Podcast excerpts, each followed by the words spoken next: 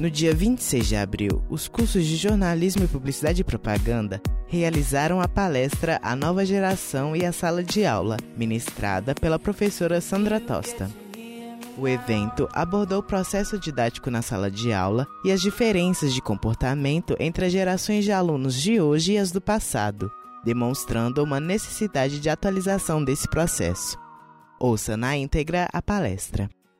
Então, gente, estou aqui para conversar um pouquinho com vocês, né, sobre é, sala de aula e o público que a gente tem hoje na universidade, que é um público que eu acho que guarda algumas particularidades e que cada vez mais acho que essas particularidades vão sendo acentuadas e também vão mudando muito, né?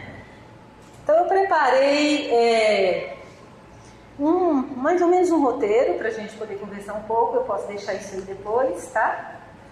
E gostaria de me apresentar ah, muito no sentido de mostrar um pouco assim de onde é que eu estou falando e não é, por onde que eu ando circulando para poder trazer essa discussão ou trazer pelo menos algumas é, pontuações para a gente fazer essa discussão de sala de aula e a as gerações de alunos que a gente tem é, recebido. Então, eu sou professora da Faculdade de Comunicação, estou na universidade já há muitos anos, né? Sou, continuo na faculdade, onde eu inclusive me formei. Né? Eu me graduei na Faculdade de Comunicação, fiz mestrado em Educação na UFMG e me doutorei em Antropologia Social na USP. Então eu faço aí, né, eu, eu digo que eu vivo nas fronteiras, o que é muito bom por um lado, mas também às vezes dificulta um pouco, né? Essa coisa de estar circulando pelo menos entre três lugares. É, no, no programa de pós-graduação em educação, onde eu sou professora desde que o curso foi criado, em 1998, não é? é eu trabalho na, nesta linha de pesquisa que se chama Educação, Cotidiano e Diferença Cultural, e a matriz disciplinar, né, com a qual eu busco dialogar com a área da educação, com a área da comunicação, é, com a sociologia, psicologia e tal, é a antropologia, não é? é e tenho né, trabalhado com essas disciplinas aí, só para vocês terem uma ideia, e tudo que eu tenho feito no, no, na pós-graduação né, é de algum modo acolhido, não é? No grupo de pesquisas que eu coordeno, que é esse grupo Eduque, Educação, Grupo de Estudos e Pesquisas em Educação e Culturas, aquele grupo chancelado, né, pelo CNPq e tal. Então é a partir não é, desse, do grupo que eu venho desenvolvendo é, pesquisas, publicações, orientações, né, é, enfim, tudo aquilo que a pós-graduação exige e que muito do que se exige também está na graduação. Eu trouxe para vocês aqui, né, mais a título de informação mesmo, mas se quiserem mais detalhes e tal, é só entrar no site do, do programa, né, linkar o Eduque e lá é, estarão os relatórios das três últimas pesquisas que foram concluídas agora, bem recentemente. Né? Então, é, e dessas três pesquisas, duas especificamente, ela vai me propiciar elementos né, para pensar com vocês que, o que é este espaço da sala de aula, né, como é que ele se constitui, o que, é que se produz nesse espaço é, e como é que as relações entre né, os principais atores desse espaço, professor e aluno, é, vão sendo constituídas. É, então, as, minhas, as pesquisas que eu desenvolvo é sempre em parceria, inclusive com outros programas de pós-graduação. É, eu sempre trabalhei em parceria e acho que isso é super bacana.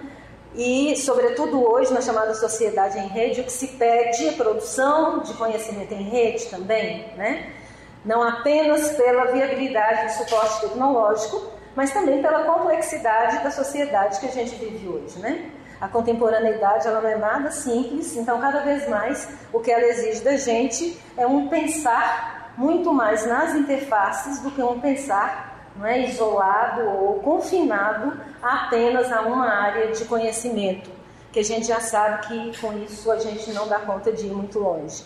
Né? Então, eu tenho desenvolvido pesquisas muito em parcerias, é, compreendendo inclusive isso e enfrentando esse desafio de dialogar com outros campos do conhecimento.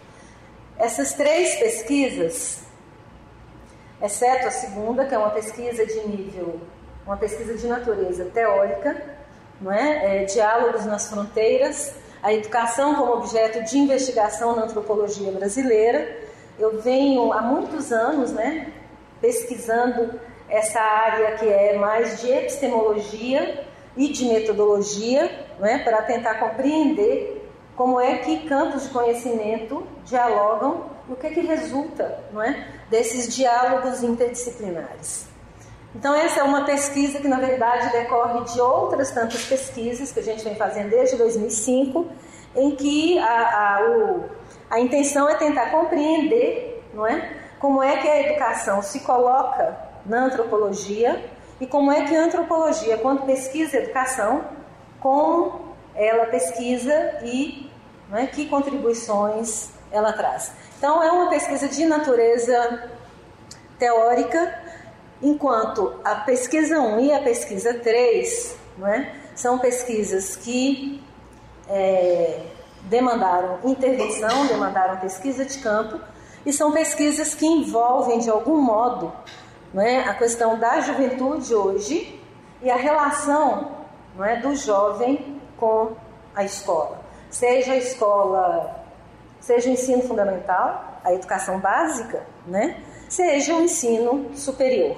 Então, toda vez que eu falar de escola aqui, eu vou estar falando de escola né, em todas as modalidades de, é, de educação. Então, a pesquisa não é, ali de número um, culturas urbanas, georreferenciamento e análise de grupos juvenis em sua relação com a escola e com a cidade de Belo Horizonte. Foi uma pesquisa de praticamente quatro anos. A gente está encerrando agora com a tentativa de publicar o Atlas das Culturas na cidade. Tomara que a gente consiga, mas é algo que custa e custa muito, né? Pela própria natureza da, da, da produção, né? Da, a produção gráfica não é uma produção muito simples e tal. É um trabalho que a gente fez com o pessoal da geografia, do tratamento espacial, né? E com a Escola de Belas Artes da UFMG. Nessa pesquisa, eu tenho aqui um documentário que é um dos produtos dela, né? Nessa pesquisa a gente procurou mapear para o pessoal da geografia é georreferenciar, não é? Que é uma metodologia quantitativa muito específica deles e que eu acho apaixonante. Não tem domínio nenhum daquilo, mas acho apaixonante. Né? E nós fizemos então esse georreferenciamento espacial dos grupos de cultura que atuam no hipercentro da capital, mas num hipercentro que a gente ampliou não é? para é, não sair, por exemplo, é, da Avenida do Contorno para dentro, né? E pegar de determinados espaços, Santa Efigênia, Santa Teresa, Savassi, que são espaços já consagrados de intervenção né, e de expressão cultural da cidade. Então, nós fizemos o Atlas, que foi para uma editora agora, fizemos um conjunto de etnografias com esses grupos e o outro produto é esse documentário, que aí a gente. um documentário etnográfico, né? Feito inclusive por dois professores da PUC também. É, Tiago, que é professor aqui volta e meia, né? E o Pedro, que ah, não sei se o Pedro está aqui, é professor lá no Coração Eucarístico, Pedro Vaz.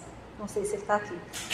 Foram dois pesquisadores também que colaboraram com a gente.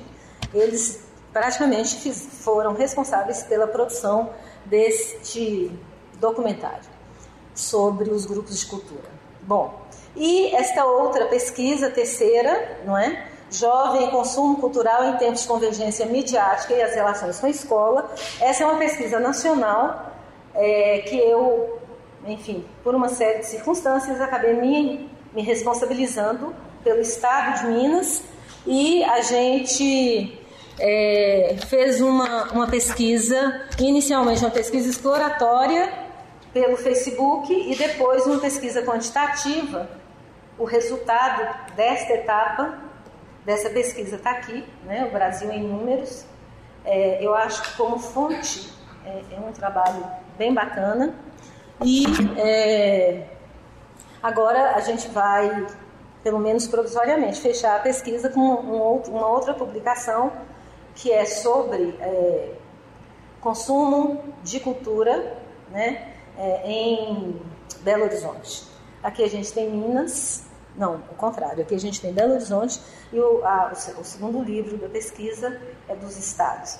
É uma pesquisa, como eu disse, nacional, que é coordenada pela Nilda Jacques, que é do programa de pós-graduação da URGS, e, enfim, que também já tem alguns anos que a gente vem aí nessa, é, nessa empreitada né, de tentar pensar o, o, o Brasil do ponto de vista, né, ou com recorte da juventude, em termos do consumo né, de cultura e de como eles, enfim, se colocam aí né, nesses tempos que a gente chama de convergência midiática. Pronto. E aí eu vou continuar, porque senão é, a gente.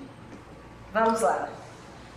É, então, aqui só para localizar um pouco, e é, o que eu vou falar para vocês aqui é apenas uma provocação, evidentemente, muito mais para a gente conversar, e, e, resulta de tudo isso e também das teses e das dissertações que eu é, oriento no programa, tá? Bom, quando a gente fala de escola, né, seja qualquer, em qualquer modalidade, quando a gente fala de educação, normalmente, ou melhor, né, historicamente, a educação sempre foi pautada né, por um conceito chamado socialização. Por que eu estou fazendo esse recorte?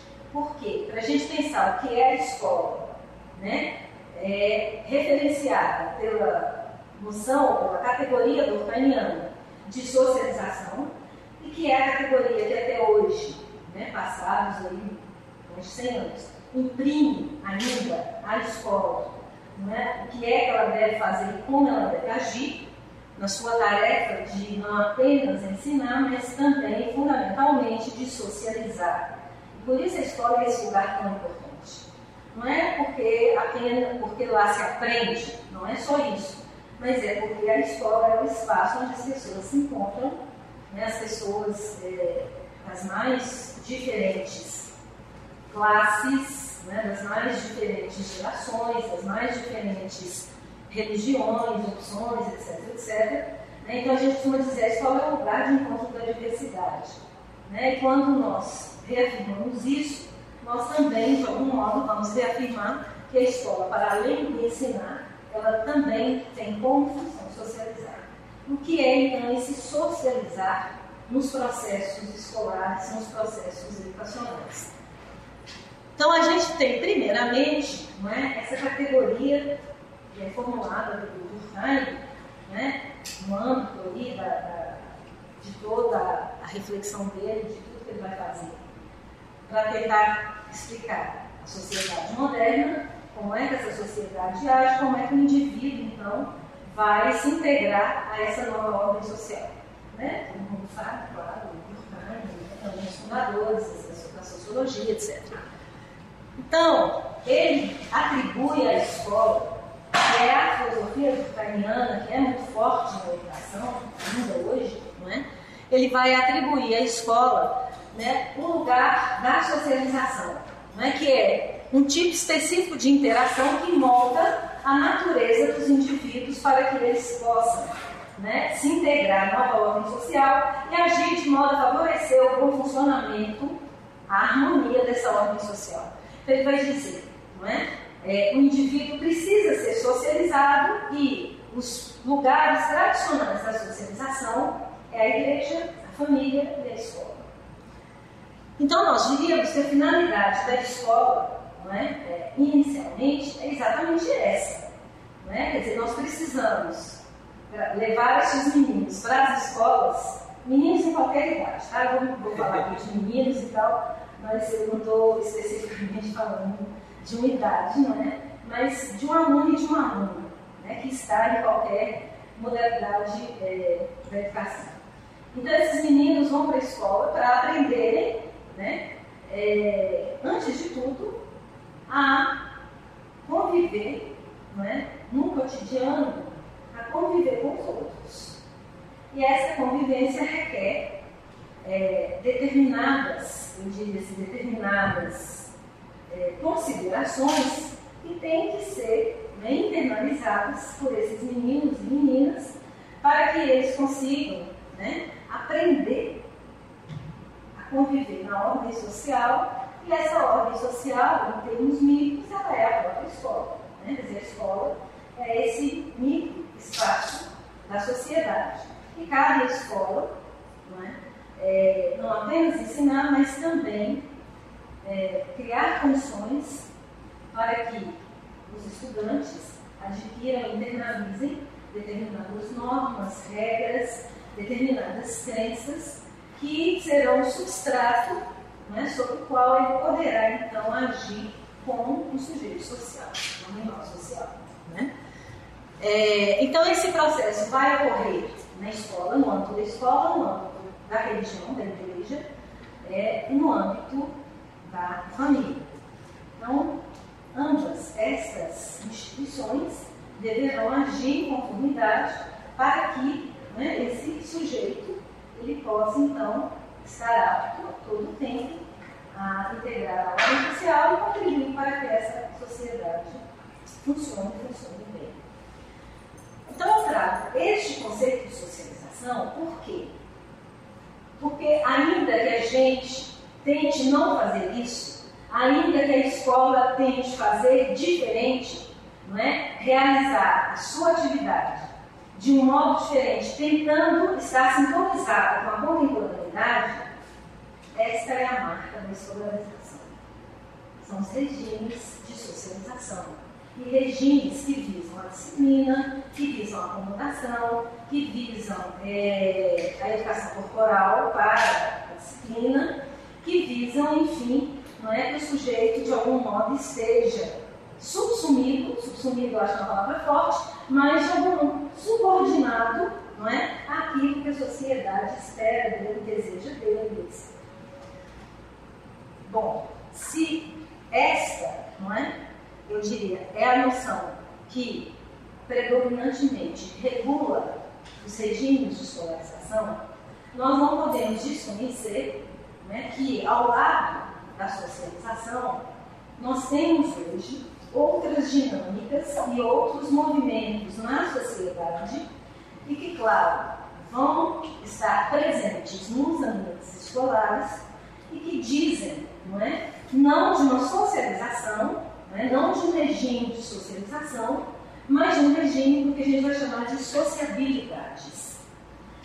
Então é a partir um pouco desta, não é? até desta comparação, né? quando a gente fala de socialização, do que a gente está falando, quando a gente fala sobre sociabilidades, de socialidades, de cibersocialidades, né? com o advento digital, é, do que é que a gente está falando e como é que isso se faz presente na sociedade e, de algum modo, está também dentro da escola e dentro da escola na sala de aula.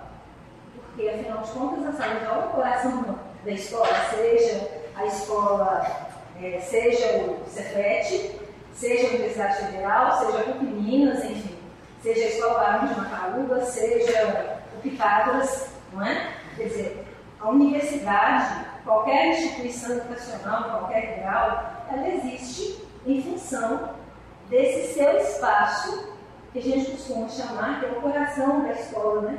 que é a sala de aula. Porque é ali que as coisas acontecem. E acontecem ali porque boa parte do tempo dos meninos, dos jovens, né, dos adolescentes, dos adultos, dos idosos, na escola é na sala de aula não é pelos corredores, como às vezes a gente acha que é, né? Lá no prédio 13, você olha e fala assim, a moçada está mais nos corredores do que na sala de aula. Aqui eu não sei bem como é que é. Né? Não tenho a experiência aqui, então eu não posso é, dizer. Mas lá na, comunicação, lá no prédio 13, né? Às vezes a gente tem, não sei se a Adriana compartilha disso, a sensação de que o espaço privilegiado não é exatamente a sala de aula, são os corredores. E isso tem uma razão de ser, não é? Porque os corredores são espaços muito menos disciplinados e vigiados. São espaços muito mais livres. São espaços mais criativos, inclusive. Né? Então, a gente, como professor na sala de aula, acaba de algum modo concorrendo ou disputando o espaço escolar também com outros espaços externos à sala de aula. Né? Eu falei dos corredores, mas enfim, todos aqueles outros espaços que não incluem a sala de aula. E ali, em lugar da gente pensar numa socialização, é mais adequado a gente pensar né, nas chamadas sociabilidades. Então, o que é que vai distinguir né, socialização como a finalidade principal da escola das sociabilidades que estão dentro da escola, independentemente da escola gostar ou não, independentemente da escola permitir ou não, independentemente de qualquer coisa, de qualquer norma, regulamento, câmeras, etc, as sociabilidades estão ocorrendo. Né? E às vezes, às vezes não, eu diria que hoje, elas também estão presentes na sala de aula. E talvez aí a gente possa dizer de uma das nossas grandes dificuldades de compreender que espaço é esse na curricularidade, né, em que as ferramentas, os, os, modos de controle que estão muito claros na socialização, né, eles vão perdendo muito da sua força, da sua eficácia é, na escola hoje. Né? E o que a gente vai compreendendo é que a escola precisa mudar. Seja aqui, seja na educação infantil. Né? Eu estou falando de uma escola, estou falando da escola em termos gerais. Né? E talvez uma alternativa seja essa, o reconhecimento né, de que nós não podemos mais agir num espaço tendo como referência apenas a socialização, mas também compreendendo e considerando os novos modos com que alunos e alunas entram na escola. Os novos modos de entrar, os novos modos de agir, os novos modos de participar. Mas quem são esses meninos e meninas que a gente às vezes é, chama de alienígenas, quando na verdade eu acho que alienígenas somos nós, professores. Quando não saímos do nosso lugar, né, daquele lugar consagrado, isso aqui, inclusive, é isso, né? Reproduz aqui, ó, esse, esse palco, esse lugar consagrado, né? Do professor, para interagir e compreender, né? Quem são esses sujeitos que estão chegando na escola e que estão chegando na escola cada vez mais cedo. Né? A reforma do, do ensino, sei lá, base nacional, esse tanto de coisa que está acontecendo aí, que a gente às vezes não entende muito, né? mas acho que a base nacional comum curricular traz como uma das suas principais mudanças em relação àquilo que vinha sendo discutido há algum tempo já no governo anterior, a exigência de que a criança seja alfabetizada, não mais com 7 anos, mas com 6 anos. Isso que pode parecer ser um detalhe. Qual a importância? Não, tem muita importância. Muita importância. Né? Desde pensar a própria socialização da criança, né? desde pensar o que é a infância, e desde pensar que cada vez mais cedo esses meninos estão obrigatoriamente na escola obrigatoriamente tendo que responder né, às expectativas, às cobranças, às atividades escolares, e nem sempre elas são adequadas, nem sempre elas atendem às expectativas dos alunos, desde a educação infantil até a universidade. Então, cada vez mais, a gente vai receber um aluno na universidade com um tempo maior de escolarização. E eu, sinceramente, não sei dizer se isso é bom. Não sei. Eu tenho muitas dúvidas. Sabe, se esse tempo maior de escolarização, pensando lá na infância ainda, se isso promove né, algo que diz do desenvolvimento, por exemplo, da criança, do desenvolvimento adolescente, do jovem, etc. Eu tenho muitas dúvidas. Mas, enfim, cada vez mais esses meninos estão chegando na escola com um tempo maior de escolarização e agora, agora sim, desde, sei lá, 20 anos, 15 anos, é, com domínio da tecnologia. Né? Porque cada vez mais cedo as crianças passam a interagir, né? a criar as suas redes mediadas pela tecnologia. E isso vai se intensificando, claro, à medida que a criança cresce, que ela né, vai é, tendo acesso a outras tantas formas de comunicação até chegar à universidade. Bom, é isso, né? Vamos passar para frente. E aí eu vou. Não, estou voltando. É aqui, é aqui. Então, a socialização, evidentemente, como a educação, como toda e qualquer coisa que diz respeito ao mundo do humano, se dá na cultura. Então, quando nós falamos de sala de aula, quando nós falamos de geração de aluno, nós estamos falando, não é, de mundos, de culturas que acolhem esses sujeitos, que configuram esses espaços e que nos propicia, não é, modos de pensar e modos é, de agir. Então, quando é, nós saímos, né, desta categoria de socialização para a sociabilidade, nós também saímos, é interessante, né? Nós também fazemos um deslocamento para pensar o seguinte, que educação não ocorre apenas no espaço escolar, de jeito nenhum. Que educação, para além da escola, diz de aprendizagens que ocorrem nos diversos espaços que os sujeitos frequentam, não é? de aprendizagens é, que hoje não é, elas, é, a sociedade transpira isso, né? transpira essa coisa de que é aprender, informar, conhecer, etc. Então, quando nós falamos de sociabilidades, né, saímos ali, damos uma volta no Durkheim e vamos a alguns outros autores, como esses que eu estou anotando aqui, né, o Zimmermann, Frisoli, Gertz, Malinowski, Gilberto Velho e tal, nós estamos também não é, oferecendo um outro modo de pensar a educação escolar e a educação em termos amplos. Mais uma vez, quando a gente fala de educação, não é apenas educação escolar.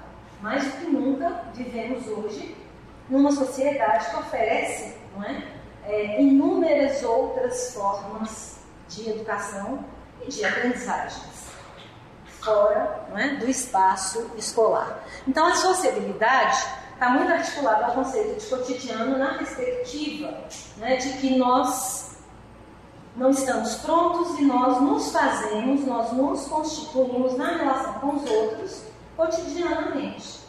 E é por aí que a gente pode explicar, inclusive, as mudanças, né? Hoje eu posso gostar de café, amanhã eu posso preferir chá. E isso na sala de aula hoje é notório não é? É, é o território das interações, dos jogos relacionais é, e que envolve os mais diferentes sujeitos. É, é um, uma forma né, peculiar de associação que apresenta-se emancipada de qualquer compromisso né, com os grandes problemas da sociedade, com as estruturas sociais. Então, quando a gente fala de sociabilidades, a gente pode pensar, por exemplo, nos modos como os meninos hoje né, se apropriam do espaço escolar, né, dos tempos e dos espaços escolares, e isso inclui a sala de aula. Nos modos como os meninos e as meninas se apropriam é, daquilo que a cidade oferece, né, como é que eles vão se apropriando da cidade, do espaço urbano, o que é que eles vão fazendo para significar estes espaços de acordo com aquilo que eles pensam e nos modos como eles agem. Então, quando a gente fala de sociabilidades, o Zinho é o grande o grande sociólogo, né, que vai falar de sociabilidades, mas tem outros tantos, é, ele está nos dizendo o seguinte, não é? A sociedade, ela não pode ser explicada apenas como né, com os marcos da chamada sociologia, né, seja em Durkheim, seja em Marx Weber, seja em Marx, em Conte, seja onde for, não é? É, mas é preciso, e aí ele é, é muito weberiano, né, é preciso entender a sociedade a partir dos modos como os sujeitos e se apropriam da própria né, sociedade, daquilo que a sociedade oferece. Tá. E aí a gente tem um, um, autor francês que ficou muito conhecido no Brasil e é muito lido aqui, chamado Michel Maffezoli, que trabalha com a noção de tribos urbanas.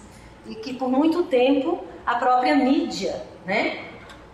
A própria mídia, assim, o tempo inteiro, é, é muito interessante isso, né? Como que a mídia, ela também se apropria do discurso científico para tentar explicar algumas coisas, nesse caso, explicar o comportamento dos jovens, né? Então, volta e meia, a mídia estava dizendo das tribos da cidade. É porque as tribos da Zona Leste, porque as tribos da Zona da Santa, porque as tribos da escola. Né? Então, é, quando uma pessoa, na verdade, quando formula essa categoria de tribos urbanas, fazia referência especificamente aos modos como jovens franceses se constituem, não exatamente para pensar qualquer né, é, qualquer comportamento, qualquer jeito de ser, de agir em qualquer lugar do mundo. Né? É... Tá. Então, e quando a gente fala na sociabilidade, a gente tem que agora, né, com a, o, o, mundo digital, falar da cibersociabilidade ou da cibersocialidade. Porque as pessoas não agem mais no presencial apenas, isso muda tudo não é? Elas agem também no virtual. Então, e a escola cada vez mais ela se vê, não é, à frente disso. Então, o que, que ela faz com os meninos que não saem do celular na sala de aula? Porque não tem tablet, não tem computador, não tem mais nada, né? Celular. O celular, ele é tudo. Ele não é apenas a famosa prótese, a exceção do corpo humano, uma crua. Não é apenas isso, né, a segunda pele, mas o celular hoje é o tempo, o espaço e o movimento onde os estudantes estão. Eu costumo dizer, costumo lembrar, né? Sei lá, uns quatro semestres, dois, dois anos e meio atrás, eu marquei uma prova e aí falei com os meninos, né, do SGA, postei que a prova seria de consulta. Pronto. 90% da sala, da turma, não tinha um papel na mão. E aí todo mundo com o celular cara. Eu falei, gente, peraí. É dia de prova, vamos ligar o celular. Olha, professora, mas o texto está aqui, ó, tá no celular. Falei, é, é verdade, eu não especifiquei, nem seria louca hoje, eu penso isso, especificar, que era com consulta impressa, né, gente? Imagina você falar, colocar lá na GA, menino, seguinte, joga prova, com consulta, mas não traga celular, não use texto eletrônico. Por favor, imprimam vocês. Imagina, é meio surreal você pensar isso hoje, né? Não. Quer dizer, não é? Quer dizer, o celular ele contém os meninos, é impressionante isso. Os jovens estão, jovens, né? Aqui não tem nada de, tá? É uma questão de linguagem. Os jovens estão contidos nessa maquininha, que não são só eles, evidentemente, nós todos aqui, né? Acho que posso falar de nós todos aqui. Mas isso na sala de aula adquire, não é? Uma, uma outra significação que hoje nos obriga a repensar como é que nós estamos na sala de aula. Como é que nós trabalhamos. Como é que nós pensamos na transmissão, ou na reflexão, ou na, sei lá, avaliação, etc. Não é? Frente a essa tecnologia. E essa é uma tecnologia que ela pode ser traduzida exatamente quando a gente fala das sociedades. Ela tem as marcas do que a gente vai chamar de sociedades. E algumas delas a gente vai ver agora. É, então, eu vou passar rapidinho por isso aqui, que eu tô, minha preocupação maior é chegar lá na sala de aula e na coisa da geração, é? Então é um quadro simples, comparativo, em que eu estou pensando a cultura escolar né, dentro da socialização e pensando as culturas na escola, não apenas com os regimes de socialização, mas de tantos outros. Então, a gente vai observar aqui ó, que a geração com a qual nós estamos interagindo hoje, ela está muito, muito mais aqui desse lado do que ali.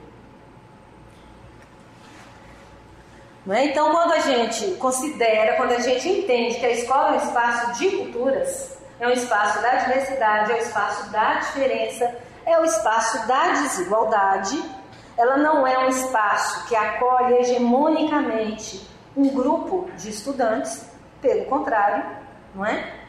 Ela abriga diferentemente grupos de estudantes, não é? Então, se a gente pensar, não é que a escola historicamente ela trabalha tendo em vista a homogeneidade, e isso está lá nos currículos, né? a, a, a, a monoculturalidade está expressa nos currículos. Né? Então a gente tem um currículo no curso de jornalismo que é o mesmo praticamente do que Então é todo a gente pensar, né? a gente imaginar que possa existir uma única formação em jornalismo, em editora, em publicidade, ou em cinema, ou em qualquer outra graduação, que atenda não é, é, a diversidade, a diferença e a desigualdade deste país, que são marcas históricas também deste país. Não é? É, então, aqui, é, a gente teria muito mais a marca da heterogeneidade da chamada, entre aspas, que né, tem toda uma discussão, multiculturalidade. Né? Enquanto na cultura escolar a gente tem não é, a disciplina e a regulamentação como metas, é? e aí está toda a ideia de socialização, aqui a gente vai trabalhar muito mais com a indisciplina também, entre aspas, porque esse é um debate, o que é disciplina na escola hoje, e aí te leva para a discussão da violência, enfim. Né? Essa é uma questão. E é uma questão que é pedagógica, porque não apenas na escola de ensino médio, na, na educação básica, o menino sai da sala e vai para a sala do coordenador, do diretor, mas na universidade também isso acontece. Talvez de uma forma mais sutil ou não, mas isso acontece, não é? É, então, essa tentativa de regular tudo é algo hoje que eu diria assim, fadado ao fracasso. E isso incide nos modos como aula. Né? É, enfim, tem tudo isso aí, não é? E aqui tem uma tem um apontamento que eu acho importantíssimo, dentre todos, né? Todos são importantes, claro, mas que é isso aqui, ó, a questão identitária. Né, se, é, até um tempo, né, se na, na sociedade chamada de moderna, presumia-se a existência de uma identidade fixa, estável, é, não mutável, né? A história da Gabriela, eu nasci assim, eu vivi assim, eu cresci assim, você sempre assim, até morrer, né? O que a gente vê hoje e isso está muito presente na sala de aula, é, não é esta, é, profusão de identidades. É, eu vou falar sempre da minha experiência, né? não da experiência do outro, porque tanto quanto vocês eu estou vivenciando a sala de aula e também estou me perguntando né? Como é que eu tenho que agir em sala de aula? Como é que eu vou interagir com os meus alunos? Né? Com os adolescentes, que são adolescentes, né, gente, que chegam hoje na universidade. Se a gente pensar que a adolescência se estende até 30, 32 anos, segundo a argumentação de alguns documentos de instituições, organizações, etc., né? nós estamos com adolescentes em sala de aula.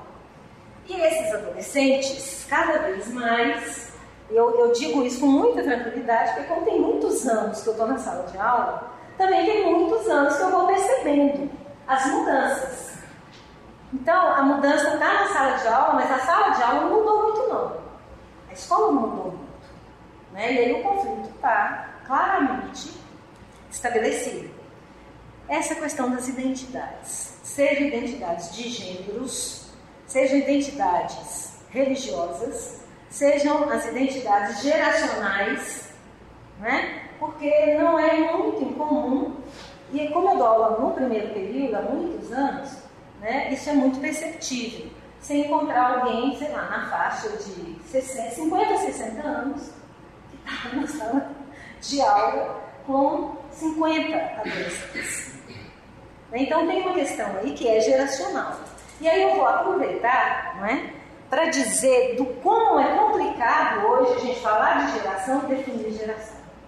Né? Se até, sei lá, 20 anos, 15 anos atrás, a gente tinha, sociologicamente, intervalos geracionais bem demarcados, hoje, e aí a tecnologia tem um papel que é definidor, não é? é falar em geração não é simples, porque cada vez mais as gerações se aproximam e ao mesmo tempo se distanciam lá da geração da frente, entende? Então quando a gente fala nova geração é sala de aula. É quase que uma nova geração a cada ano, a cada dois anos, sei lá. E é, isso é empiricamente investigado, né? observado. Então, eu fico vendo como que a cada semestre eu tenho uma série aula que ela apresenta novidades, ela apresenta muitas diferenças, ela é muito multifacetada. Mas o professor é a gente, é só um, e a gente continua, aqui não é uma crítica, contrário, uma constatação, a gente continua mais ou menos nos mesmos marcos geracionais. Né? Então, é, enfim, você interagir com essa multiplicidade geracional não é muito simples. Não é. Né? Porque é isso, a gente tem gerações hoje quase que a cada ano. Se antes a gente tinha intervalos geracionais na sociologia de 10 anos, de 20 anos, como é que você pode pensar em geração hoje com esse intervalo? Nunca, né? Vocês são muito diferentes. Quase que a cada semestre. Né? E a gente tem que, enfim, a gente tem a obrigação de pelo menos tentar compreender essas diferenças, né não? E às vezes vocês não ajudam não, viu? Não ajudam. São alunos, são, né? Pois é, às vezes vocês não ajudam não, e a gente fica doidinho na sala de aula. Mas então, né, na verdade, a escola hoje, né, seja a UMEI, seja a universidade, ela está muito mais aqui, ainda que do ponto de vista do ethos institucional, ela esteja muito mais aqui, na realidade, né, quando a gente entra numa sala de aula, entra na escola, nós estamos muito mais aqui nesse cenário. Né? E isso vai chegar na sala de aula, evidentemente. Né? Então, é, sala de aula. Eu fiquei me perguntando assim, como é que eu vou abordar isso, né? É, o que é sala de aula? A gente, cada um de nós aqui pode tranquilamente falar, né? O que é uma sala de aula? Aí eu, enfim, parti de algumas leituras, é, e algumas leituras que vão nos apontar o seguinte: é possível pensar numa outra escola. Nós tivemos experiências, experiências muito paradigmáticas, que ainda hoje elas são muito vivas em outras experiências mais contemporâneas, de que é possível pensar numa outra escola.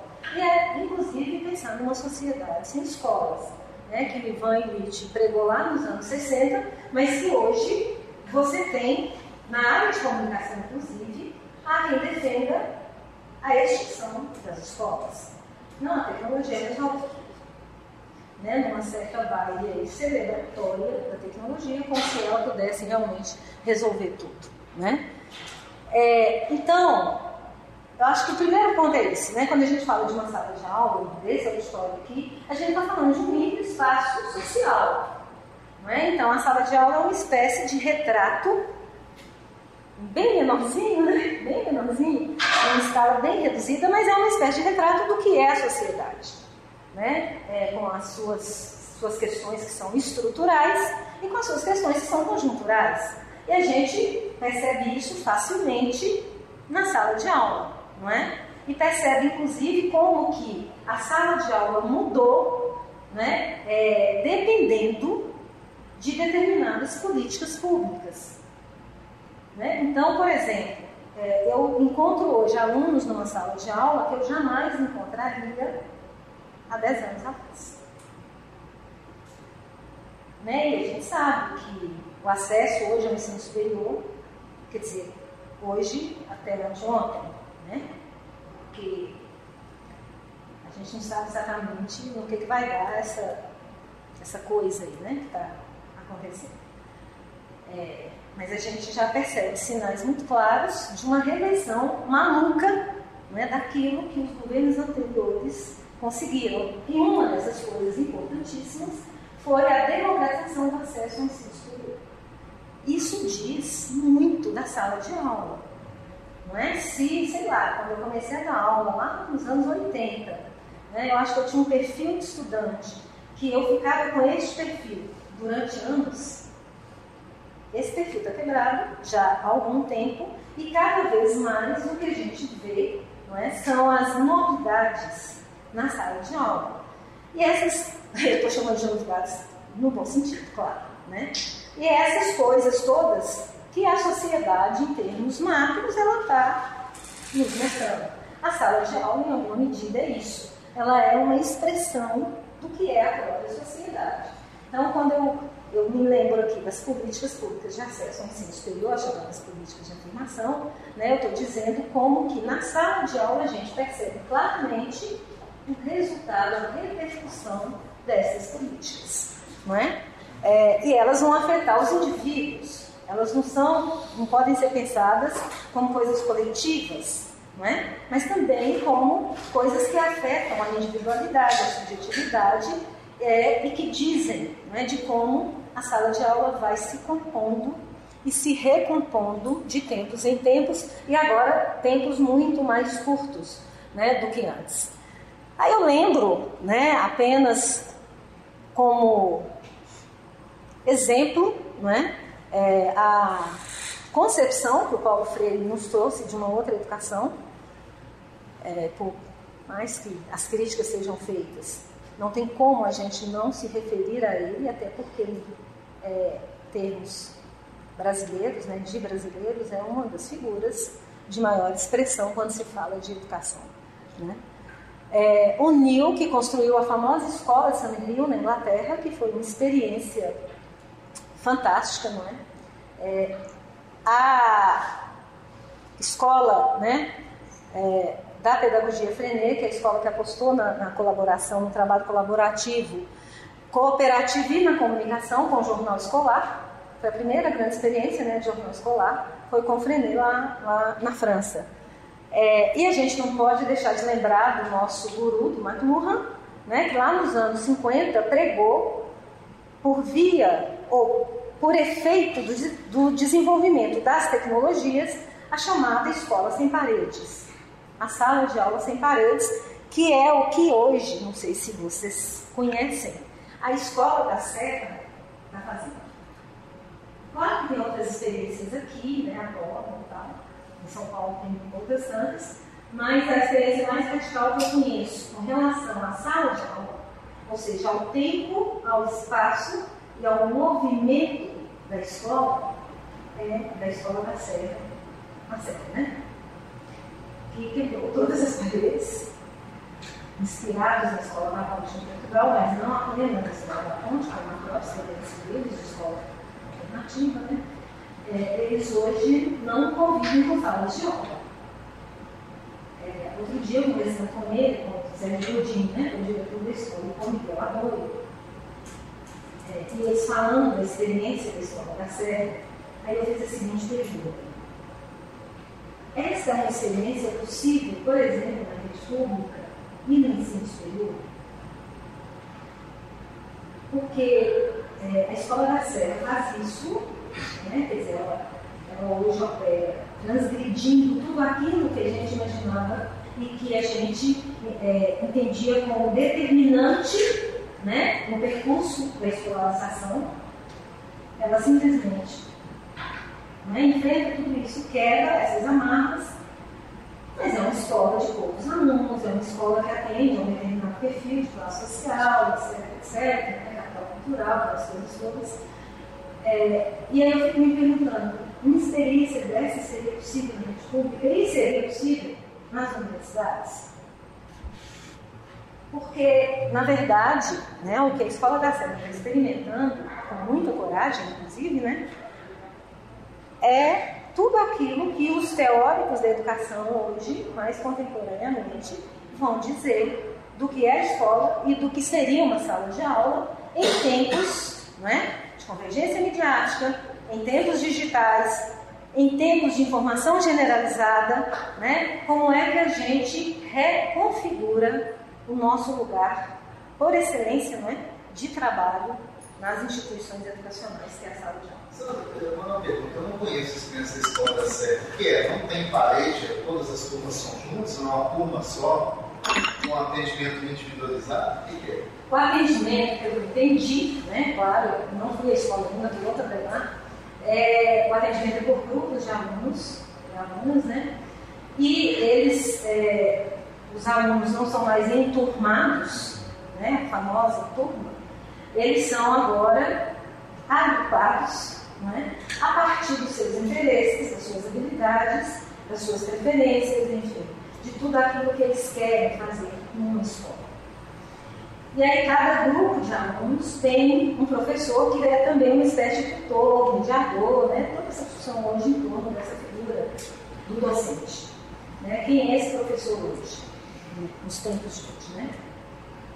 É, e aí um sistema de avaliação completamente diferente, um sistema de avaliação que de fato é muito, muito mais processual, né? como todo sistema de avaliação deveria ser, e um sistema de avaliação que é muito mais holístico, né? na medida em que você não está avaliando uma turma de 50 alunos, você está avaliando, né? não sei nem se a palavra seria essa, avaliar, é o acompanhamento do desenvolvimento educacional dos meninos, né?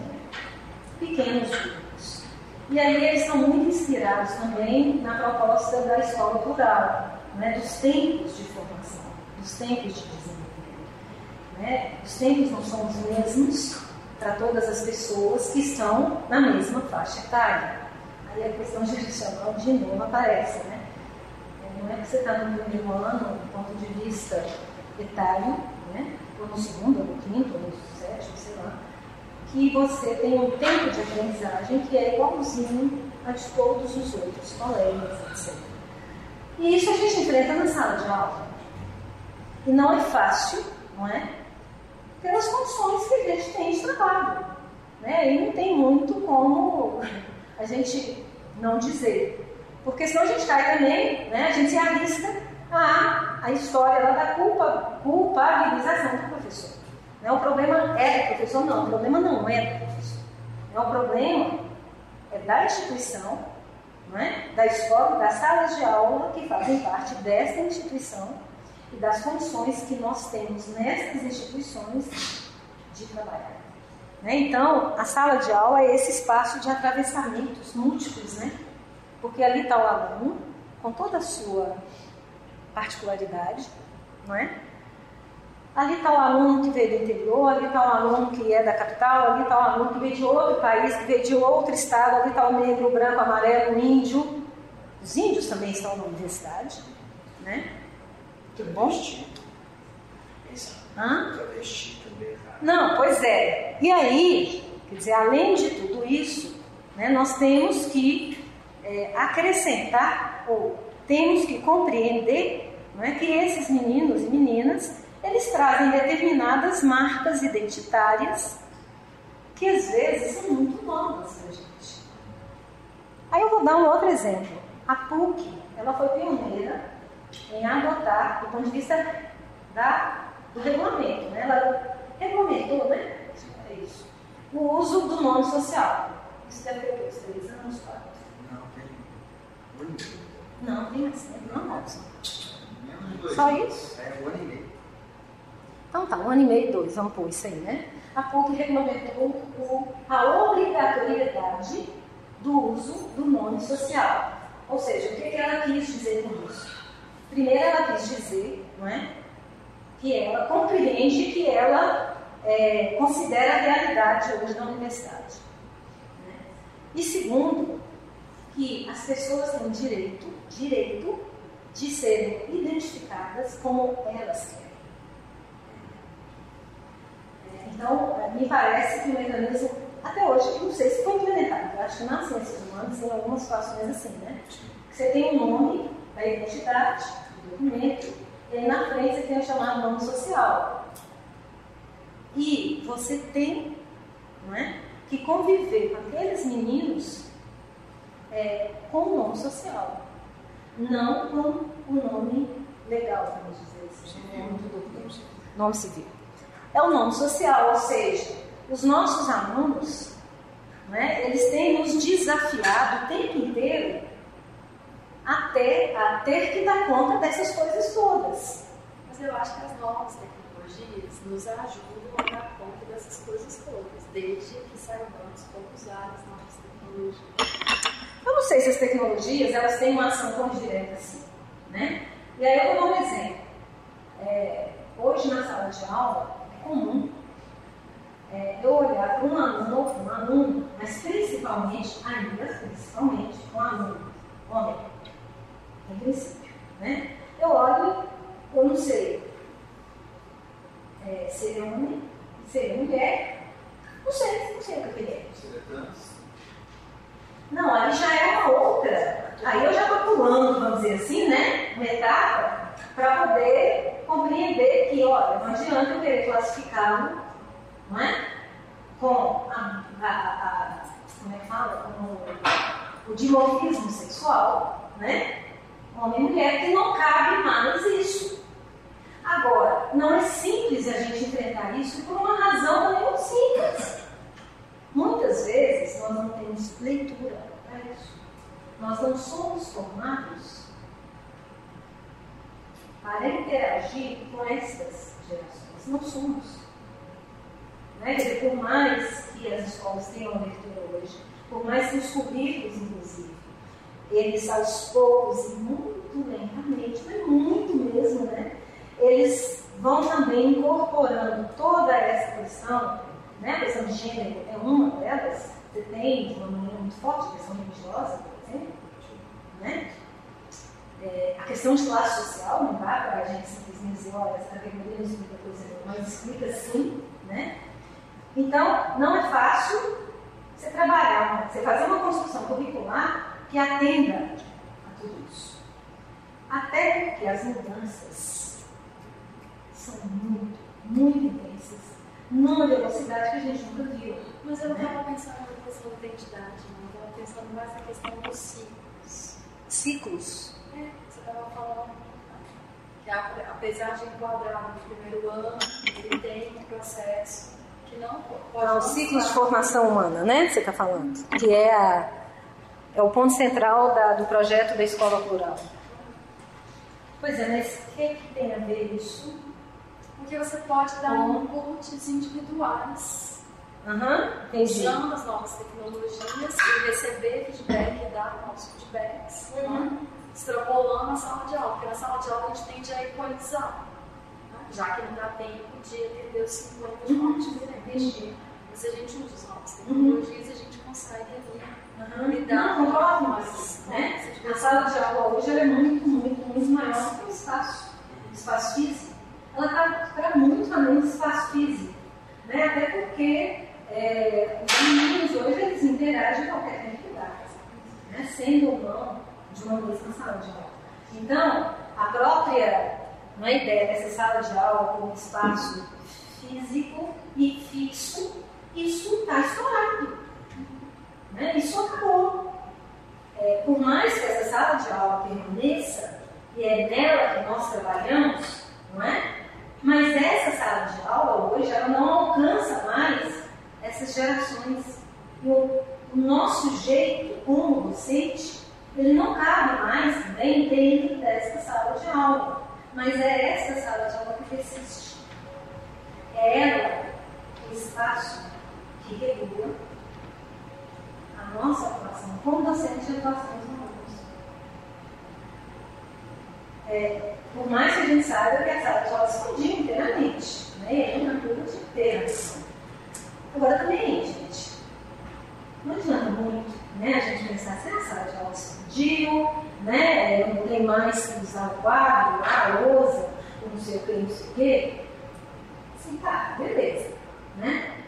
Seria fantástico que todas as salas de aula, de fato, do ponto de vista tecnológico, pudessem ser estendidas. Aí realmente seria fantástico. Né? Que todas as salas de aula elas estivessem devidamente equipadas, que todos os alunos estivessem conectados. Imagina a gente trabalhar assim, não é? Não é assim. Não é. Então, assim, peraí, professor, você tem que dar conta? Não, peraí. Claro que nós temos que dar conta, mas peraí, não é bem assim. Não é? Porque tem que usar a tecnologia digital. Porque tudo é no digital, tá? A escola está digitalizada, por acaso? A sala de aula tá? Ou seja, nós vamos estender a sala de aula na nossa casa, nos finais de semana, no feriado, no domingo, na madrugada. Aí nós estamos estendendo sala de aula.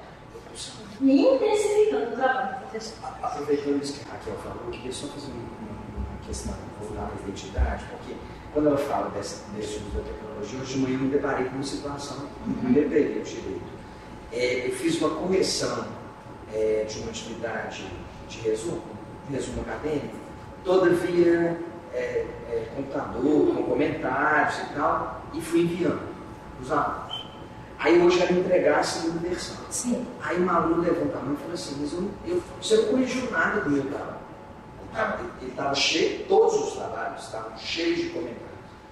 O que, que eu fui detectando? Hum. Dela e de outros alunos que eles uhum. não conseguiram abrir por uma ah, questão do Word 2010, uhum. no computador deles tinha o é. Word 2017, uhum. eles não conseguiram. Aí, o que eu estou percebendo, é, até por causa da minha pesquisa, eles fizeram o resumo assim mesmo. Sem, eles fizeram a segunda versão por eles. Uhum.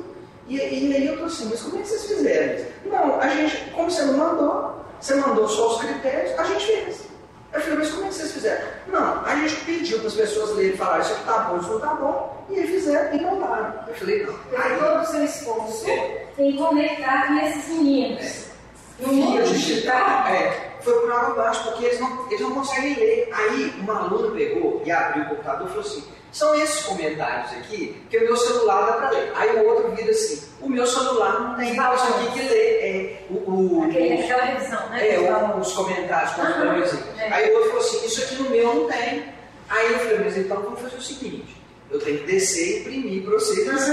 É, imprimir. Eu tenho que voltar ao velho papel, é, não tem nada de velho assim, né? Essa, essa é uma, uma primeira situação. E uma outra situação, de uma pesquisa que estou fazendo do doutorado, assim, sobre atividade leitura, que me chocou profundamente. Eu estou ainda tentando dominar isso por hum. duas coisas. Eles não conheciam o texto a ser resumido, a maior parte não conhecia o texto a ser resumido, o livro Cidadão de Papel, Gilberto de Mestre. Eles conheciam Gilberto de Mestre, uhum. porque eles ouviam na CBN, eles levantam isso. E aí eu dei instrução para eles. Livros, certamente, é, é acessar, né? E, eu dei instrução de como fazer o resumo. A maioria dos 75 pesquisados não leu. E aí começou uma experiência que eles começaram a relatar que me chamou muita atenção. E aí você estava falando da identidade, aí no choque de geração, que eles fizeram assim, as alunas, isso foi das mulheres, das meninas, vamos, vamos usar esse isso, né? e aí eu estou concluindo. Uma, elas viraram várias, falaram assim, olha, no grupo, eles leram as instruções do livro resumo. Eles nos contaram e a gente fez o resumo com os conhecimentos que a gente recebeu dos colegas. E eles fizeram. Uhum. Outros assim, eu não li, eu folhei, eu não fiz o exercício, mas eu fiz com os meus conhecimentos prévios. Uhum. E aí você estava falando da identidade, eu fui pensando na, Fine, na Poland, lá nos Estados Unidos, uhum. que elas vão falando da flutuação desse sujeito, uhum. né, que é capaz de fazer isso. E aí um choque na minha identidade, professor, foi assim, como é, é que eu, eu não consigo. Que nós não flutuamos. Eu não flutuo. Na mesma velocidade. Eu não flutuo. Eu não consigo fazer um resumo, fazer um resenha, sem eu ler muito. Se você me contar, se alguém me contar, eu não consigo fazer. Uhum. Mas esses alunos conseguem. E aí, a minha situação, a minha questão foi assim, do ponto de vista identitário, do professor. Eu vou comer isso, não vou, porque eles estão. Eles, é, nem vale a pena. Porque eles estão flutuando. Uhum. E eles são assim. Eles vão lidando com, com essa coisa dessa forma. Né? E aí, mais, e aí, fechando essa questão, quando você fala dessa, dessa questão de uma multiculturalidade na sala de aula uhum. e dessa identidade móvel, eu, eu vou, vou fazer uma, uma, questão assim, quer dizer, de nós, como, como que nós, professores, na nossa identidade, uhum. vamos lidar com essa Pois é, olha só, eu não sei, né, assim, ah, nós professores também temos identidades novas, flutuantes, etc. Não sei, isso é muito de cada um, né, é. eu acho. É muito de cada um, diz da subjetividade de cada um, né, dos modos como ele expressa e traduz, né, visualmente, culturalmente.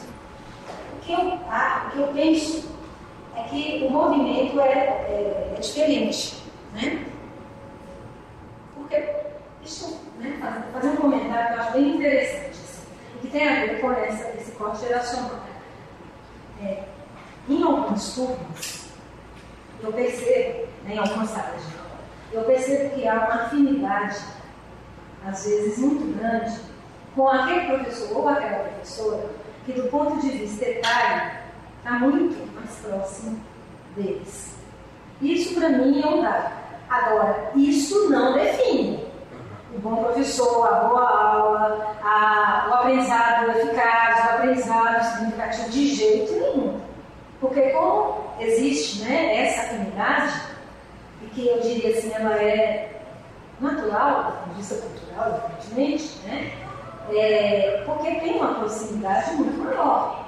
Né? Eu fico me imaginando, por exemplo, imaginando quem? Adriano Acho que você deve estar mais ou menos próximo de Viviane. Acho que não. Quer dizer, tem aí né, alguns, alguns tempos que vão nos diferenciar. Né, e que vão também nos permitindo ser mais ou menos permeáveis às mudanças. E as mudanças elas são muito intensas. Né? Assim, não dá mais para a gente pensar uma sala de aula, uma turma numa sala de aula, num semestre, e dois semestres depois, imaginar que você vai ter mais ou menos aquele perfil de turma. E isso diz o quê? Que nós também temos que mudar o nosso jeito de ser, o nosso jeito de aula e os nossos conteúdos, inclusive. Não dá para ficar num currículo preso, num currículo durante anos, anos e anos. Né? Ficar com aquele caderno de anotações amareladas, os alunos assim, olha lá, ó, deve estar dando aula? Vocês não fazem isso? Há anos e anos. Patê amarela, ó, não é? Quer dizer, então, eu acho que a condição da gente, a condição de professor, é ter esta permeabilidade, sabe? Às mudanças e às salas de aula. Né? Não dá para imaginar mais que a gente vai ficar no mesmo, né? Um tempo longo no mesmo. Não dá. Né? E aí, eu fui conversar com alguns alunos, né? Porque eu falei, bom, tá na sala de aula, né, e dos alunos, é muito importante que a gente também conheça o que eles pensam. Porque essa é uma outra coisa muito interessante, que aí as pesquisas que eu tenho feito, seja na forma de mestrado, de tese ou de dissertação, ou aquelas outras pesquisas todas tantas outras que a gente acaba compartilhando com os colegas e tal, né, pesquisas que a gente conhece por meio das bancas de mestrado, doutorado, congresso, enfim, né, os rituais acadêmicos nos, nos permitem aí dá uma transitada bem boa. E uma coisa assim, né, se eu posso dizer para vocês assim, muita tranquilidade, que é a sala de aula do aluno, que é este espaço deveria ser, então, um dado, o diálogo. Como os alunos queixam o tempo inteiro que eles não são escutados, que eles não são ouvidos, que eles não são chamados a participar, né, que as coisas são feitas aleatoriamente à presença e à existência deles. Né, a gente pode traduzir isso numa palavra, diálogo. É muito, isso é muito forte. Sabe? Como que a, a, a moçada está o tempo inteiro dizendo, e isso vai aparecer muito nas pesquisas, né, nas teses, nas dissertações, ou mesmo nas pesquisas feitas com vários institutos, né, o o Itaú Cultural, a própria IBOP, você tem uma série de instituições de pesquisa que vêm acompanhando né, alunos há vários anos. É, o pessoal que tem trabalhado com o perfil da juventude brasileira e tal. É, e isso é muito forte, sabe assim? Sala de aula não é um espaço de diálogo. É paradoxal, né? Sim, é paradoxal. Mas isso está muito dito, sabe? Isso está muito falado. E aí, o, o, quando você vai ouvir um aluno numa situação de pesquisa, é muito diferente de ouvir o aluno na condição de professor, né? Você está ali na condição de pesquisador, e essa condição, inclusive, ela pode favorecer a fala. Isso é, assim, impressionante. É um ponto que vai, um aspecto que vai aparecer nas várias pesquisas que são feitas com estudantes. Eles não são ouvidos, ou seja, a sala de aula não é um espaço de diálogo. E aí? Não é não? A Lela está dizendo que sim. Sandra, deixa eu só te perguntar Deixa. coisa. Na verdade, assim, é, sua fala, ela suscita muito mais perguntas Sim.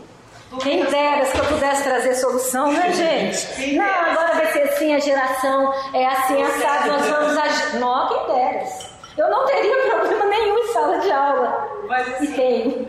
é, a gente é de uma geração né, em que o conhecimento ele era solitário, Uhum. Organizado, né, compartimentado, uma coisa muito certa. Uhum. Tudo muito atenção- linear, né? A nossa atenção é quase que exclusiva para Uhum. as conversas com os colegas, os bilhetinhos mais paráveis. Agora não tem mais isso, você vai te saber. Agora, agora é, o- é né, a gente tem um aluno que fica no celular a aula inteira. Uhum. Então, assim, é, e aí é um questionamento que eu faço cotidianamente. É, e eu sei que você não vai, você não vai ter a resposta, mas é pra gente. Mas é pra gente pensar, trocar, é pra gente pensar junto, claro. Né? Se é, esse aluno, cada vez ele não está mais desatento, mais fragmentado, assim, Uhum. se ele aprende por perto, entendeu? Eu não sei assim se.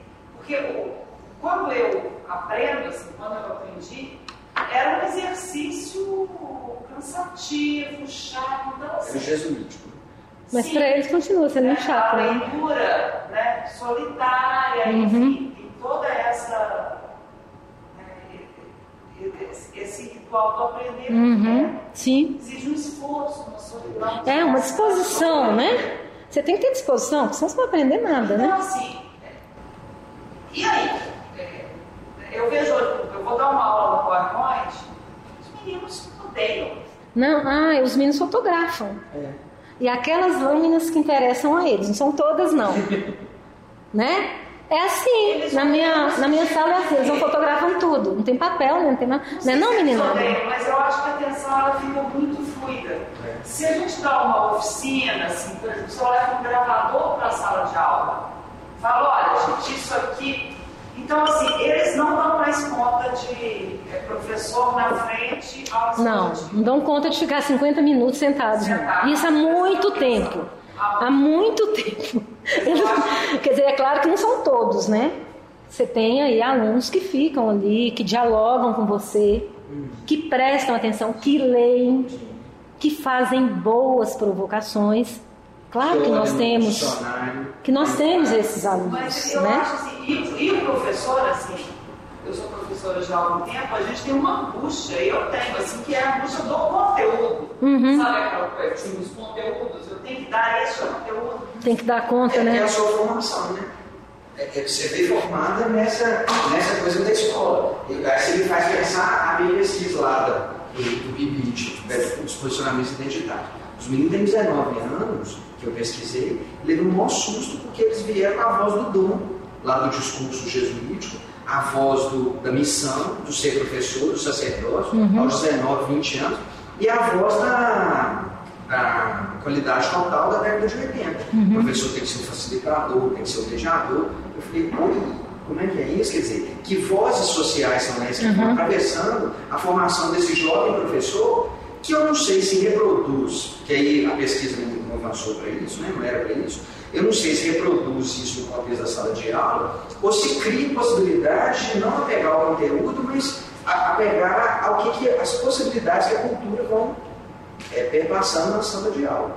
Só queria voltar nisso que Viviane está trazendo, que eu acho que também é uma questão, que eu acho que esbarra a gente, porque eu acho que nós fomos é, formados numa perspectiva de que é, tudo tinha que ter início, meio e fim, aquela autoridade, uhum. a palavra do professor, né? E às vezes as é. pessoas retomam isso culturalmente uhum. e, e, psicologicamente assim. No meu tempo, o professor falava, eu calava, né? Se eu levasse para casa que eu fiz alguma pergunta. A diretora entrava, a gente levantava, batia palma. Disso, né? é, Não é? Então eu acho que tem muito essa questão. E, e tem uma, uma situação que você fala do diálogo, que me retoma uma questão que eu tenho feito, assim, eu acho que há uma falta de diálogo quando a comunicação acontece. A comunicação está sendo muito violenta.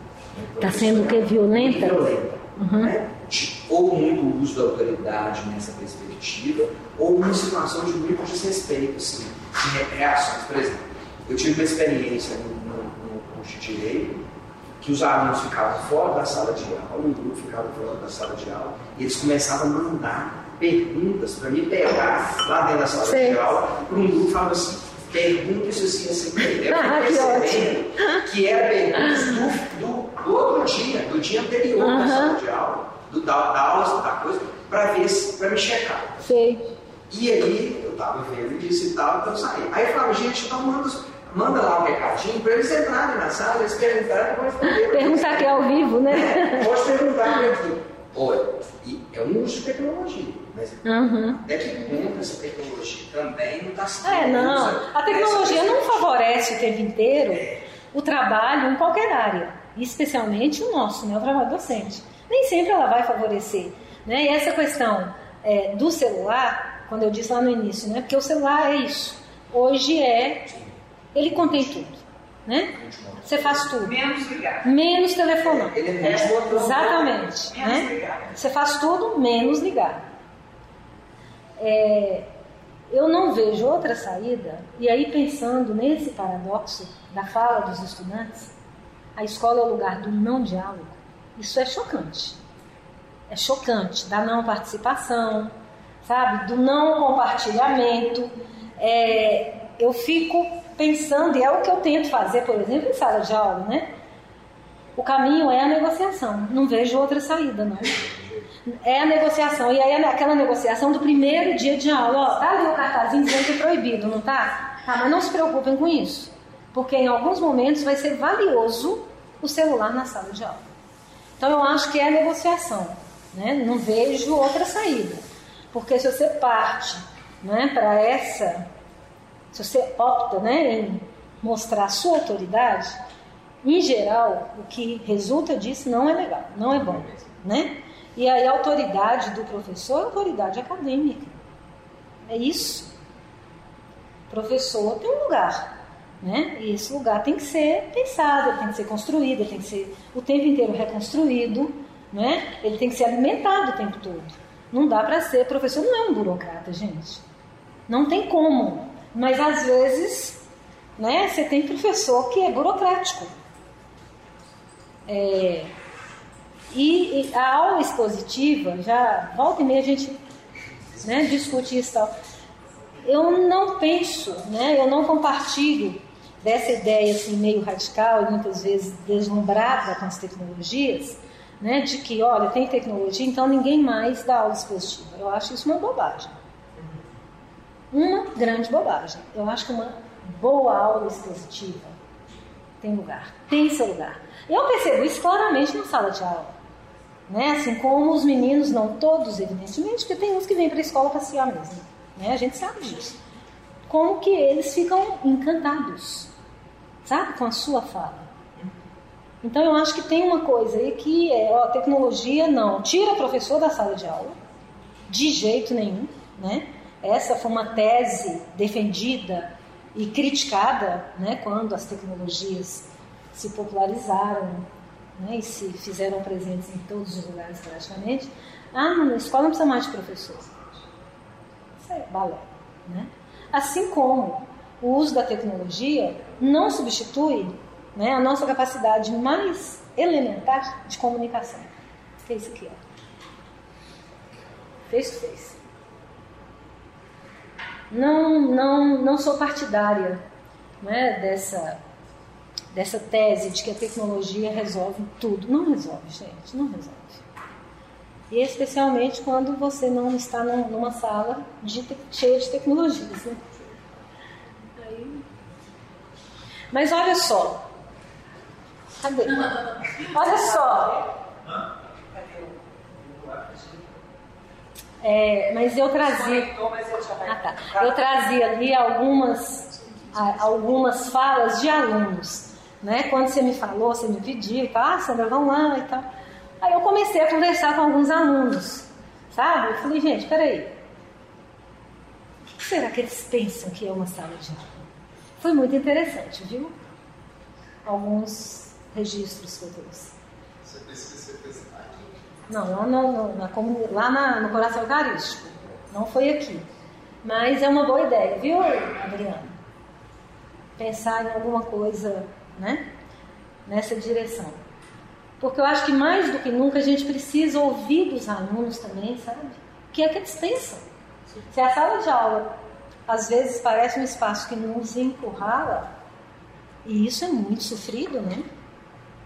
É, e eu acho que essas questões a, a gente precisa abri-las né, e discuti-las com os estudantes, porque eu acho que é um jeito, inclusive, de trazê-los para, para a questão, sabe? Olha, sala de aula não é o professor, não é o equipamento. Sala de aula é isso aqui, ó, esse espaço social constituído, né, tendo em vista algo que é comum a todos vocês e ao professor, que é a aprendizagem, né? Então, eu acho, sabe, Viviane, que a gente precisa trazer mais esse aluno. E quando eles falam, né, nós não somos ouvidos, as pesquisas têm dito isso recorrentemente, né, uma forma de escutá-los, quem sabe, é essa, né? O que é sala de aula? É interessante uma coisa, eu vou até revelar um dado, ainda está assim, mas é assim, nós fizemos uma pesquisa aqui os dois colegiados, né? Eu sou colegiado de publicidade, a professora Alessandra pediu desculpa que ela estava no programa aqui de uhum. é, Nós fizemos sobre colegiado em forma, que é um, uma forma de comunicar com os alunos. Boletim, como tem lá, né? O três. Porque, é, em princípio, é, fez respostas, e aí a gente está também sem saber, mas eu, eu acho que tem a ver com o sujeito flutuante, com a identidade. Uhum. Os alunos querem conhecer a informação do colegiado semanalmente mas eles não leem informativo. Mas eles não têm a representação nos colegiados? Tem, tem representação. Mas eles, eles querem informação semanal. Semanal. Eles querem informação semanal. Mas eles não leem o informativo que está na sala de aula. Mas eles também não querem que vá para o Facebook. Mas eles querem alguma coisa por escrito. É o sujeito flutuante. Né? É interessante. É interessante. Eu acho que dá para pensar essa perspectiva do conteúdo, dá para pensar como é que é isso na sala de aula, como circula essa informação na sala de aula. Eu estou fazendo uma hipótese aqui, porque eu li isso rapidamente, uhum. dando um debrucei lá nos dados, quanto por cento que foram e tal, as coisas Mas eu, um, um eu fiz. Não, é 50%. 50%. Que é informação semanal. Semanal. E por escrito? É. Eles pediram por escrito. Mas eles não leem. É, o Facebook entra, porque o curso tem uma página no Facebook, a gente comunica uhum. e tal, as coisas. Eu não sei se eu vou continuar não lendo. Eu acho que eu estou com um outro, um outro estranhamento, mas quer dizer, que flutuação que é essa? Ainda não descobri, mas assim, é interessante quando você diz, quer dizer, porque ele quer aproximar do colegiado, o que, que, que ele... Eu acho, eu, eu li assim, 50% quer se aproximar do colegiado. 50% quer receber. Agora, daí a ler, É outra história, né? Tem, tem um hiato, né? É, tem um hiato. E tem uma atividade leitora que está supostamente, que ele respondeu no Facebook, uma atividade leitora que ele supõe aí numa perspectiva, que eu não sei ainda não. O que, que é? Posso pensar. Né? Aí, tem, aí tem que ouvir mais os meninos. Eu acho que seria muito, é, acho que seria legal, sabe? Assim, periodicamente, não toda semana, né? Claro. É. De tempos em tempos, é, tentar criar estratégias, né? Em que você possa ouvir os alunos. E aí a gente tem que repensar mesmo, sabe? Essas estratégias, essas técnicas, porque hoje nós temos um aluno Twitter, não é? Que escreve dez palavras. Eu costumo dizer que são os alunos Twitter, né? Então a gente tem que repensar as próprias estratégias, né? É, eu tenho, a gente pesquisa muito adolescência e juventude, né? Lá na, na pós-graduação. É, Ai, gente, desculpa, não é possível, eu achei que eu tivesse. É o meu? Ah, que horror! Eu brigo com os alunos na sala de aula, não é?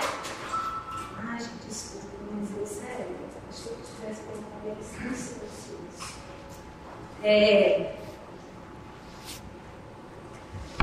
Então, eu acho que a gente precisa repensar né, até esses modos de escuta. E de tempos em tempos, quem sabe, né, criar esses espaços que não necessariamente tem que ser através de questionário, não sei o quê, que né? mas claro, assim, recurso, por exemplo, um grupo de discussão é bem bacana. Né? Assim, grupos que sejam compostos né, de acordo com características das coisas. Não, sei. O seu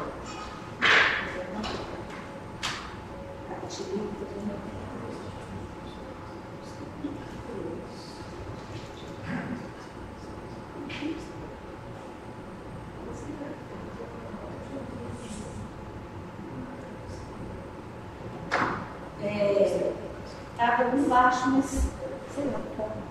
Alterado. Hã? Ah, sim, então, né? É a percepção. Isso. Anterior. Essa é anterior, né? Pois é. E aí reside o tal do paradoxo, né? Porque é interessante. Fala assim, ah, eu não gosto disso. Não é bem assim. As pesquisas que a gente faz, as pesquisas de vários outros institutos que têm feito isso, assim, séries, né? De pesquisas sobre escola, segurança e tal, violência, não sei o que, mídia, né? A, escola, o jovem e tal.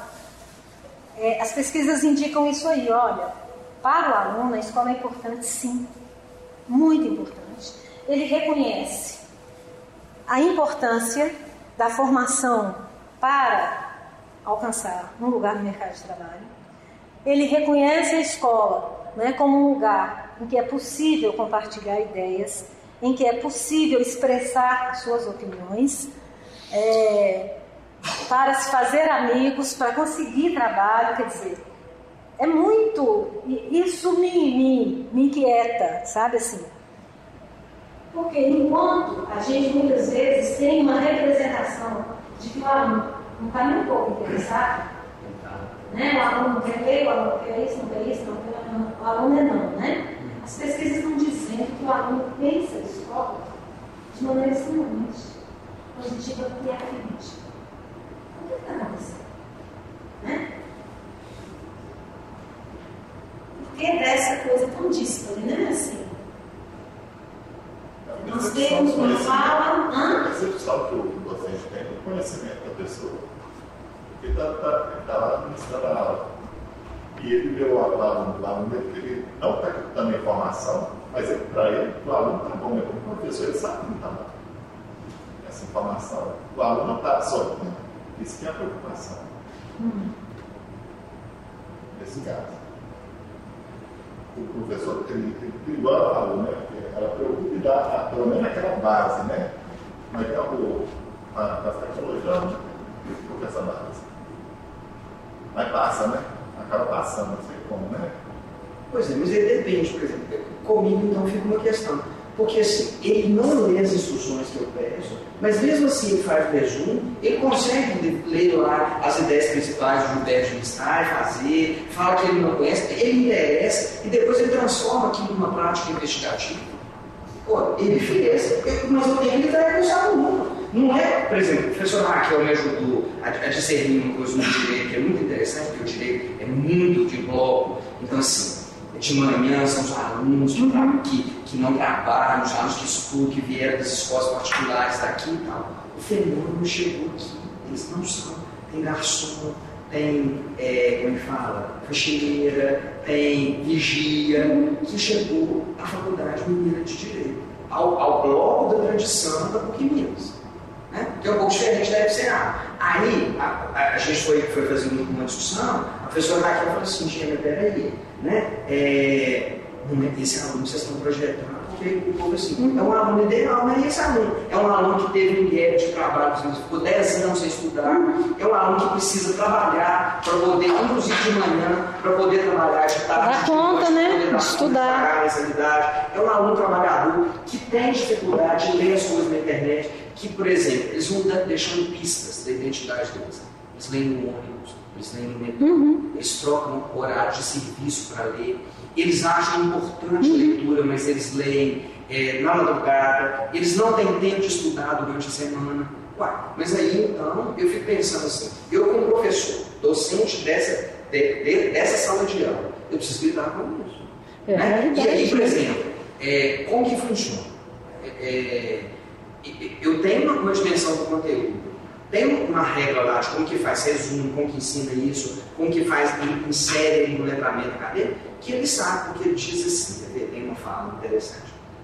É, por que, que você acha que é importante ler e escrever na universidade? Pergunta é assim, ele diz assim, é importante por duas coisas, porque nós os operadores, então, primeiro período, nós os operadores do direito temos que é, ler para nos defender e saber escrever para atacar as pessoas.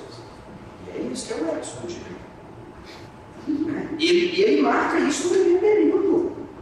O que me chamou a atenção é que ele marca isso no primeiro período. E se a gente fizer isso... Direito ficou reduzido a isso é, né? E é isso, se você pensar isso, ele provavelmente aqui na publicidade, no, no, jornalismo, no RP, também vai dizer dessa coisa de que eu não acho que o aluno não acha que é importante ler, eu acho que o aluno não acha que é importante estudar. Agora, eu acho que tem isso que você está trazendo. Precisa ouvir. Agora, como é que nós vamos ouvir isso? Né? Porque se eu ouço por isso que Viviane está trazendo, pelo viés do conteúdo, eu estou indo para uma, uma, dimensão do discurso é, pedagógico, né? da gramática do discurso pedagógico. Como você diz assim, precisa revisitar Paulo Freire, Frenet, McLuhan, todas essas, essas, essas a escola da fonte, uhum. né? essas coisas todas assim. Como é que eu na universidade vou, vou lendo isso de uma posição, por exemplo? Quer ver? Só rapidamente. Desculpa o que eu estou falando, mas assim, é, porque esse, esse assunto é um assunto que eu tenho investigado. Aqui na publicidade, eles fizeram uma prática investigativa e eu perguntei assim, depois da prática investigativa, sobre. Saí perguntando para os alunos o que, que era do trabalho científico, ciência, cientista e tudo mais. Aí eu perguntei assim: todo mundo aqui fez o quê? Nos 32 alunos, porque aí é, é, é menos, menos gente na turma, nós uhum. temos uma prática investigativa. Todo mundo tem ciência que isso foi uma pesquisa? Sim, porque nós tínhamos a ideia de que comunicação não era coisa de pesquisa. A gente achou que pesquisa, antes de fazer isso, era uma coisa do direito, da medicina, da engenharia. Então, posso errado, isso eles fizeram. Eles saíram perguntando as pessoas, eles leram o texto, eles analisaram, né? Está dentro do conteúdo? Tá. Uhum. Que eles chamam lá razão e modernidade, filosofia e razão e modernidade. Está dentro do conteúdo? Tá. Eles fizeram isso. Eles estão aprendendo? Eu acho que sim. Agora, é aquilo que você falou a, a avaliação da universidade, ela, ela parte do quê? É, é, é, da quantidade ou ela parte do processo é, é formativo? Porque aí eles resolveram criar um painel e isso surgiu da turma para pôr na biblioteca, para explicar para as pessoas essa contraposição dessa desconstrução da imagem do cientista, que era igual o Einstein, uhum. trancadinho lá dentro da coisa e tal. Eles falaram assim: vamos pôr comunicadores que têm pesquisa, vamos pôr sociólogos que têm pesquisa, vamos pôr pessoas que são das outras áreas que têm pesquisa. Ué, então, eles tiveram aí, do ponto de vista da identidade deles, um acréscimo nessa marca. Né? Uhum. Eu não posso falar que eles não estão bem, que eles não estão filosoficamente, Eu não posso mentir que eles vão ler, por exemplo. Né, eles estão fazendo uma, uma inscrição de bacharelado no primeiro e segundo período de, de, de publicidade, que não estão. Né? Do ponto de vista da filosofia pura, eles não estão fazendo. Mas do ponto de vista do que é ciência, do que é trabalho uhum. científico de representação social da ciência e dos cientistas, eles estão fazendo. E será, não será essa a função também do professor, da universidade, disparar essa possibilidade que eles possam né, se perguntar, perguntar para as outras pessoas, conversar, criar possibilidades? Uhum. Por quê? Eu, eu também concordo com você, aí já estou encerrando. É, aos positivos, se você consegue construir uma possibilidade de algo, ela, é super interessante. Uhum. E ela é altamente produtiva. Claro. Agora, se você também supõe que esse aluno é um aluno que é, tem que receber o conhecimento só e não tem que ser ativo no processo da interação, não sei, pode ser que sim. Tem muita uhum. gente que aposta nisso né? uhum. e acha que a gente é doido. Lá no meu departamento, ele agora não sei mesmo. O povo falou assim: você está fazendo jogo educativo lá na FCH, mas você dá aula de filosofia. Eu falei: não, gente, pelo amor de Deus, eu dou aula todo dia, assim como eu faço chamada e tal. Por quê? Tem uma visão de que se você faz essas atividades, você não tem aula. É, não dei aula tradicional mesmo, não, mas eu dei aula, os meninos tiveram conteúdo. Só isso. E falar nisso, já são 19 horas. É. Pois é, então. É um pouco isso, né? E aí, para a gente finalizar. É,